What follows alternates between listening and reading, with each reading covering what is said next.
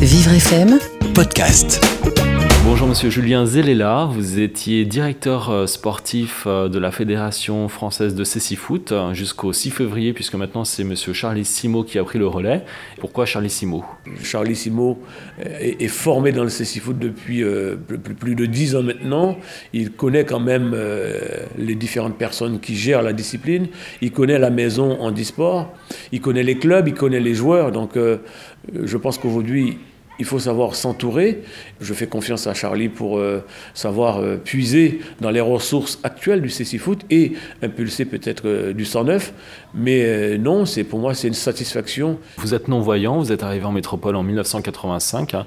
Comment était le, le Cécifoot en- dans les années 80 Le CC Foot était vraiment naissant puisque l'association venait d'être créée à Saint-Mandé. Pourquoi à Saint-Mandé? Parce que à Saint-Mandé, il y avait l'institut donc euh, départemental euh, des aveugles qui est devenu maintenant le Val-Mandé. Et là-bas, les jeunes euh, qui étaient dans ce centre jouaient au football avec les moyens du bord, des un ballon dans des sacs de supermarché. Et il y a eu une rencontre avec la mairie.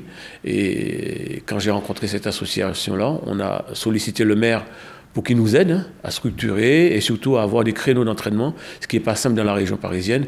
Et d'emblée, le maire, M. Patrick Baudouin, qui est toujours maire de la ville de Saint-Mandé, a cru en ce projet et nous a soutenus, ce qui fait qu'à partir de là, de cette page blanche, on a commencé à écrire des lignes pour développer la discipline sur le territoire et faire en sorte qu'elle devienne officielle en 1998 à la Fédération handisport et avec tout le parcours qu'on connaît jusqu'à la médaille d'argent aux Jeux de Londres et puis eh ben, la continuité aujourd'hui. Vous faites régulièrement des actions chez les clubs pro en football, hein, comme le PSG par exemple, où vous êtes euh, intervenu pour expliquer aux joueurs euh, à quoi ressemble le Cécifoot hein, et leur proposer d'essayer justement euh, se confronter à quelques joueurs de Cécifoot. Comment ils se débrouillent les, les joueurs du, du PSG avec un bandeau sur les yeux? Ben, avec un bandeau sur les yeux, les repères sont plus les mêmes. Et là, ils ont compris la nécessité de s'adapter à sa nouvelle situation. Et c'est ce que nous, les déficients visuels, nous vivons au quotidien. Et les retours qu'on a eus de suite, c'était mais c'est extraordinaire ce que vous faites parce que là, on se rend vraiment compte que ben, c'est du foot et que ça nécessite du travail comme nous, futurs pros. C'est-à-dire qu'avec le bandeau sur les yeux, ils ont compris qu'il fallait déjà mieux se canaliser, être concentré, être surtout en confiance pour réaliser le geste, que ce soit du penalty ou de la conduite de balle.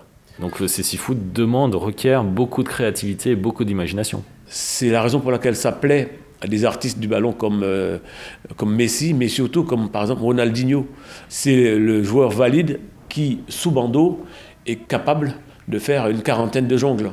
C'est impressionnant parce que quand on ne voit pas, euh, je connais aucun CC footballeur euh, parmi les plus chevronnés qui sont capables de faire une, vingtaine de jongles.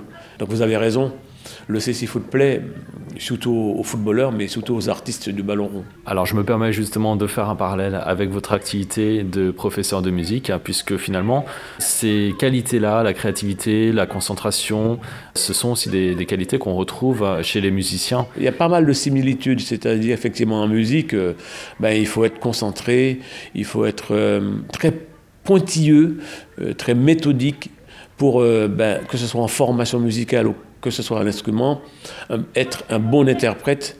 C'est aussi savoir s'approprier l'œuvre de Chopin, l'œuvre de Mozart, ou de Beethoven ou d'un grand artiste de jazz comme Ray Charles. Donc c'est pareil, le football.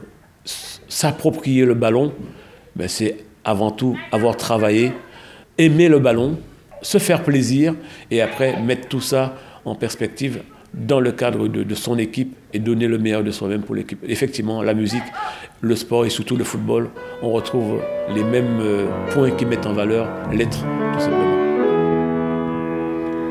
Petite Marie, je parle de toi parce qu'avec ta petite voix, tes petites manies, as versé sur ma vie des milliers Petite furie, je me bats pour toi, pour que dans dix mille ans de ça, on se retrouve à l'abri. Sous un ciel aussi joli que de milliers de roses. Moussa Diallo, donc euh, c'est un élève que j'ai cette année en formation musicale.